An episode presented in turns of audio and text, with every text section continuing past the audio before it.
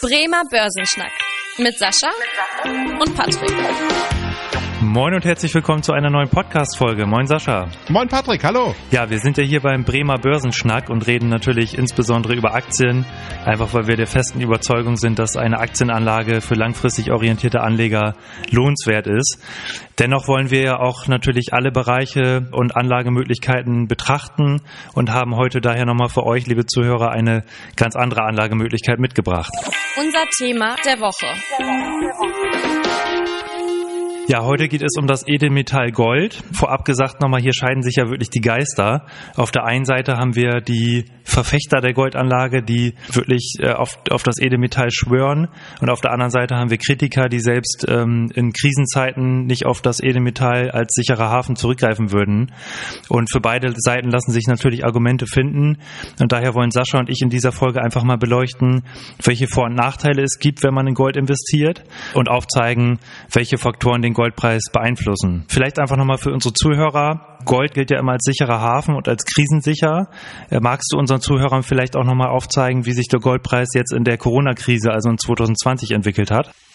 Also Gold hat tatsächlich einen ganz äh, interessanten Verlauf gemacht. Also wir haben tatsächlich so am Anfang des Jahres eigentlich bevor vor Corona, ich sag mal so eine relative Seitwärtsbewegung gehabt. Dann kam Corona und äh, der Goldpreis ist erstmal auch nach oben gegangen, wie erwartet. Also man, man rechnet ja immer ein Stück weiter mit. Mhm. Bloß dann hatten wir natürlich einen ganz brutalen Tag gehabt, wo der Goldpreis auch an einen Tag über zehn Prozent gefallen ist. Das hatte damit zu tun, dass natürlich auch ein paar Fonds liquidieren mussten. Die haben sehr hohe Abflüsse gehabt. Das war ja diese Zeit, wo wir uns alle Gedanken darüber gemacht haben, ob die Welt untergeht und gegebenenfalls unsere Wirtschaft zusammenbricht. Mhm. Ähm, und da wurde dann auch Gold verkauft, weil die Fondsmanager mussten tatsächlich ja auch irgendwie auch die äh, guten Dinge, die sie im Portfolio hatten, noch verkaufen und da gehörte Gold und auch die Staatsanleihen dazu. So, wenn man sich anguckt, dann hat sich auch wieder berappelt. Also wir haben ja festgestellt, die Welt ist nicht untergegangen, ähm, aber trotzdem, es war ja immer noch relativ unsicher und wir haben ja auch gemerkt, dass unglaublich viel Geld von den Notenbanken in die Märkte gekommen ist. Mhm. Und dann ist der Goldpreis im August so beim Allzeithoch gewesen von 2075 Dollar. Aktuell seit August, seit seitdem wir diesen Höchstpreis gehabt haben, sind wir momentan so bei 1850. Ich gucke gerade auf meinen Bildschirm, 1840 heute. Also so in dem Bereich bewegen wir uns aktuell. Mhm. Also die letzten Wochen, Monate hat der Goldpreis eigentlich nichts mehr gemacht und ist auf der äh, verharrt auf der Seitwärtsbewegung ohne große Dynamik nach oben oder nach unten das war ja auch äh, das eine Thema, was du angesprochen hast. Da haben wir auch in der letzten Folge drüber geredet, den Einfluss der Notenbanken. Die haben natürlich auch hier für eine Goldpreisveränderung gesorgt. Und andererseits natürlich aber auch diese hohen Käufe durch die Gold-ETCs. Also es gibt ja Anleger, die in irgendeiner Weise in Gold investieren wollen und da gibt es halt verschiedene Möglichkeiten. Und wenn man das über die Börse machen will, dann kann man sogenannte ETCs, also Exchange Traded Commodities kaufen, die halt mit Gold hinterlegt sind. Und das hat eigentlich erst für diesen enormen Anstieg gesorgt weil äh, eigentlich, sage ich mal, besteht der größte Teil der Nachfrage beim Gold eigentlich von der Schmuckindustrie. Und wenn man sich das mal anguckt, ist wirklich die Schmucknachfrage in 2020 extrem eingebrochen. Und das hätte eigentlich im Gegenzug ja dazu führen müssen, dass der Goldpreis deutlich einbricht, weil wo die Nachfrage zurückgeht, da bricht natürlich auch der Preis ein. Aber gerade diese Nachfrage ähm, wurde dann wiederum gefüllt durch diese ETCs. Das fand ich in diesem Moment ganz spannend. Und was man natürlich auch immer bedenken muss beim Gold, dass der Goldpreis natürlich auch vom US-Dollar-Kurs abhängig ist. Gerade jetzt wir als Euro-Investoren müssen das im Blick haben, weil da hat ja in der ersten Dekade, sage ich mal, oder in den ersten Monaten in 2020 der schwache US-Dollar dazu auch nochmal geführt, dass der Goldpreis gestiegen ist, einfach weil das dann für andere Investoren aus anderen Währungsräumen günstiger war, in Gold zu investieren. Und dadurch haben wir dann auch eine höhere Nachfrage wiederum erlebt. Das heißt, da hat man auch immer so eine gewisse Korrelation zwischen US-Dollar-Kurs, je nachdem, in welcher Währung man das jetzt vergleicht, und dem Goldpreis, äh, wie der sich entwickelt entwickelt. Ja, wobei ich würde doch mal einmal einwerfen wollen. Du hast zwar gesagt, Schmuckindustrie ist Anführungsstrichen ein großer Faktor dabei. Das stimmt auch, gar keine Frage. Man darf aber trotzdem auch in den vorigen Jahren nicht vernachlässigen, dass ein Großteil des Goldes wirklich in die Baren oder in diese Fonds geflossen ist. Also, mhm. wenn man es noch ganz böse formuliert, äh, ein Großteil der Goldproduktion ja. wird aus der Erde rausgeholt unter hohen Sicherheitsvorkehrungen unter großen Verschmutzen der Umwelt, das muss man fairerweise auch sagen. Und natürlich dann auch in Ländern, die alles andere als nachhaltig agieren, um es dann auf Schiffe zu laden, wieder mit einer hohen Versicherung, weil am Ende ist es ja sehr wertvoll, um es dann irgendwann einzuschmelzen und in ein Tresor zu packen. Hm. Das ist so ein bisschen der Lebenszyklus vom Gold. Also eigentlich ein bisschen wirr. Wir machen unglaublich viel Aufwand, um etwas unter der Erde rauszuholen, um es dann wieder unter die Erde in unseren Tresor zu packen, einfach weil es uns ein gutes Gefühl gibt. Das ist ja quasi eine der, der großen Ökonomien. Und deswegen sage ich ja auch immer ein Stück Stück weit. Also wenn man mal so einen Vortrag von mir lauscht, kommt ja auch der Spruch, Gold braucht kein Mensch. Das ist ja auch tatsächlich ökonomisch so ein bisschen das Credo dahinter. Gold hat eigentlich nur einen Wert, weil alle glauben, dass es einen Wert hat. Das gilt im Übrigen auch für Geld, also es ist kein Unterschied dazu. Aber es ist jetzt nicht so, wenn morgen kein Gold mehr gefördert werden würde, hm. dass unsere Wirtschaft darunter massiv leiden würde. Der ein oder andere von, von euch ja wahrscheinlich sagen, oh, Schmuck ist ja ganz toll und finde ich gut. Und es gibt ja auch sehr viele Länder, die sehr viel Goldschmuck kaufen. Das ist ja sehr beliebt. Sicherlich ist es ein Markt, keine Frage, will ich auch gar nicht in Abrede stellen. Aber die ökonomische Relevanz der Schmuckindustrie für die Weltwirtschaft ist äh, wirklich vernachlässigbar gering. Deswegen kann man einfach nur sagen, diese hohe hohe wirtschaftliche Bedeutung, die man Gold beimisst, hat einfach nur damit zu tun, dass wir alle glauben, dass Gold irgendwie wertvoll ist. Das ist genau das, was du angesprochen hast, was ich auch so faszinierend finde, wenn man sich mal anguckt, wer fragt eigentlich Gold nach. Da sieht man ja auch, dass, was du angesprochen hast, dieser wirtschaftliche Effekt oder dieser wirtschaftliche Nutzen sind eigentlich nur um die 10 Prozent, die man überhaupt vom Gold hat. Was halt wirklich in der Industrie irgendwie verarbeitet wird, in irgendwelchen Chips oder so, ähm, ist ja zum Teil auch ein kleiner Goldbestand drin.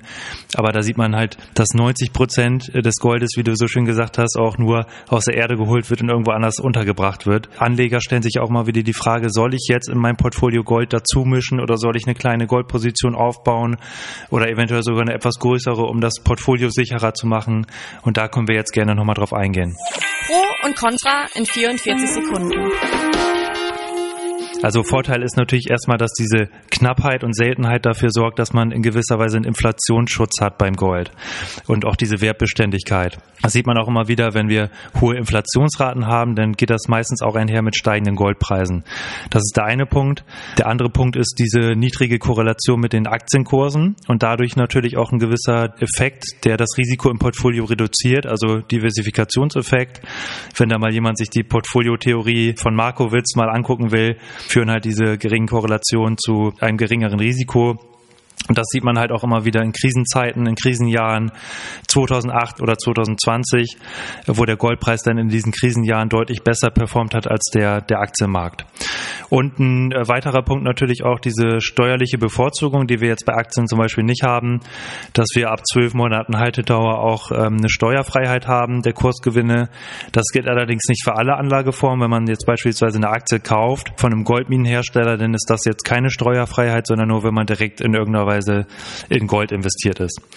Sascha, dann übergebe ich mal den Staffelstab an dich äh, mit den Nachteilen. Ich fange mal an mit den ersten Nachteilen. Ich habe eine Zeit lang im Rohstoffhandel gearbeitet, nicht direkt bei den ähm, Goldhändlern, sondern ich habe eher die Industriemetalle gehandelt. Aber der Goldhändler saß gerade um die Ecke bei mir. Und was mich eigentlich immer sehr stark gestört hat, ist, dass unglaublich viele Hedgefonds quasi mit Gold gearbeitet haben. Deswegen kann man einfach nur sagen, der Goldpreis ist volatil.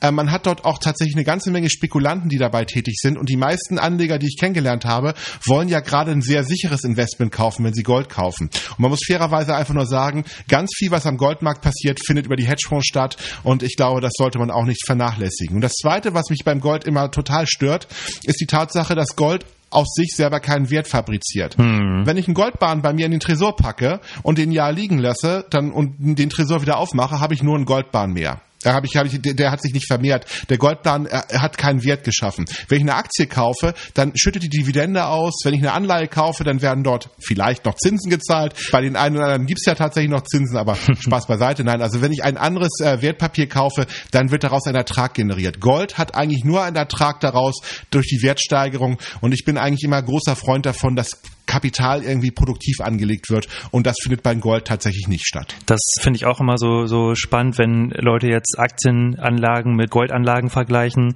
Da sieht man ja wirklich auch in der Historie, das ist natürlich ganz unterschiedlich, welchen, welchen Zeitraum man jetzt nimmt. Aber das eigentlich gerade so in den letzten 40 Jahren oder 50 Jahren, je nachdem, welchen Zeitraum man nimmt, die Aktienmärkte auf jeden Fall den Goldpreis outperformt haben und eine höhere Rendite erbracht haben. Das ist natürlich immer nur die Historie. Aber was ich umso spannender finde, nicht nur dieser Renditevergleich, sondern auch gerade dieser Vergleich des Risikos, weil man sieht Gold ja immer so als sicher an, aber auch da hat man ja extrem hohe Kursschwankungen, die zum Teil sogar in einigen Jahren höher sind als bei Aktienkursen. Und das finde ich immer so dieses Phänomen, dass wir Deutschen gerade immer so das, die Sicherheit suchen und dann die Sicherheit im Gold finden. Dabei ist da auch keine Sicherheit vorhanden, sondern ebenso Kursschwankungen wie bei Aktienkursen. Und auch da hat man Phasen, wo es halt mal fünf oder zehn Jahre wirklich nicht so gut laufen kann, äh, wie man es zum Beispiel auch in den 80er oder 90er Jahren zum Beispiel gesehen hat, dass der Goldpreis da einfach nur stagniert ist oder zum Teil deutlichen Wertverlust beschert hat auch beim Gold, auch wenn vielleicht ihr alle rausgehört habt, dass ich jetzt kein absoluter Goldfan bin. Ich selber auch keine Gold-Engagements bei mir im Portfolio habe. Aber wenn man das gerne machen möchte, ist es, glaube ich, wie bei allen Anlagen immer das Beste, eine gute Streuung zu machen, nicht zu viel ins Gold zu setzen, weil Gold hat zu bestimmten Zeiten auch einen Absicherungseffekt. Das äh, muss ich auch einfach feststellen, auch wenn ich kein Fan vom Gold bin. Aber wichtig ist einfach nur diese Aussagen, die natürlich auch immer so ein bisschen im Internet kursieren. Der Goldpreis geht auf 50.000 Dollar, habe ich teilweise schon gelesen, dass da äh, bestimmte Prognosen in die Richtung gehen. Kann passieren, keine Frage. Glaube ich jetzt ehrlich gesagt nicht. Man sollte aber nicht sein gesamtes Geld auf Gold setzen. Ich glaube, das ist tatsächlich die falsche Anlagestrategie. Wenn vielleicht eine Beimischung von fünf. Wenn man sehr optimistisch fürs Gold ist, zehn Prozent. Viel mehr sollte man aber auch dort nicht investieren. Da vielleicht auch nochmal ein Punkt, der mich immer so ein bisschen stört, dass man beim Goldpreis ja auch überhaupt nicht abschätzen kann, was für eine Renditeerwartung man haben kann. Weil man weiß einfach nicht, wie der, geht der Goldpreis weiter, was für Faktoren kommen jetzt in den nächsten Monaten und Jahren. Also das ist einfach super schwer zu prognostizieren, während man ja bei der Aktienanlage schon, und das hast du ja beim, ich glaube, vorletzten Mal, Sascha, so schön gesagt, mit der Eigenkapitalrendite eines Unternehmens kann man ja schon abschätzen, was kann man mit einer Aktie verdienen oder mit der Dividendenrendite. Das heißt, da sieht man schon, was kommt in den nächsten Jahren ungefähr bei raus. Das trifft natürlich auch nicht immer ein, aber man hat zumindest so einen Näherungswert, den man jetzt beim Goldpreis, äh, wie ich finde, überhaupt nicht hat. Auf jeden Fall. Schöne Zusammenfassung nochmal am Ende und äh, man hat so ein bisschen rausgehört. Als Fazit, als Beimischung halten wir das beide für durchaus attraktiv fürs Portfolio, äh, aber jetzt nicht als Hauptanlage, sondern nur in kleinen Prozentbereichen fürs Portfolio, für die Risikoreduktion. Wir können gerne nochmal auch auf andere Anlageformen eingehen. Hat mir wieder sehr viel Spaß gemacht mit dir, Sascha. Schönen Nachmittag und bis bald. Bis bald, bis zum nächsten Mal. Vielen Dank fürs Interesse. Das war der Bremer Börsenschnack, ein Podcast mit Sascha und Patrick. Noch ein kurzer Hinweis und an dieser Stelle liebe Grüße aus der Rechtsabteilung. Die gesprochenen Inhalte bilden die persönliche Meinung der handelnden Person, also in den meisten Fällen von Sascha und mir wieder. Sie stellen also keine Handlungsempfehlung zum Erwerb oder zur Veräußerung der genannten Wertpapiere oder anderer Finanzinstrumente der genannten Emittenten dar. Bei Fragen wende dich gerne an deinen Berater.